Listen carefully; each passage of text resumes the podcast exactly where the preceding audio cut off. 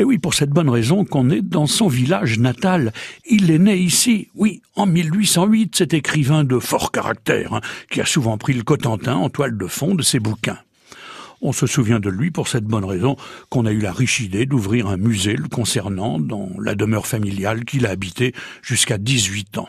Au rez-de-chaussée, on trouve une exposition permanente, barbée contre son temps, et à l'étage, les objets personnels de l'écrivain, ainsi que des manuscrits, des portraits, des lettres autographes, avec la belle calligraphie de l'auteur, des éditions originales, des photographies et des objets de la vie quotidienne de Barbet.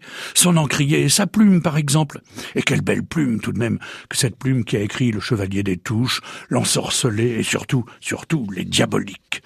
Barbet de Révilly vivait à Paris, mais il ne pouvait s'empêcher de venir régulièrement à Saint-Sauveur-le-Vicomte, ou à Valogne encore, dans ce Cotentin qu'il aimait tant et dont il racontait si bien la farouche originalité des paysages et leur singulière beauté. Ah pour ça oui, mais il n'était pas toujours d'humeur affable, hein, et il pouvait même être franchement cruel, notamment en sa qualité de critique littéraire. Il a assassiné Victor Hugo, par exemple, après avoir lu son recueil de poèmes titré Les Contemplations.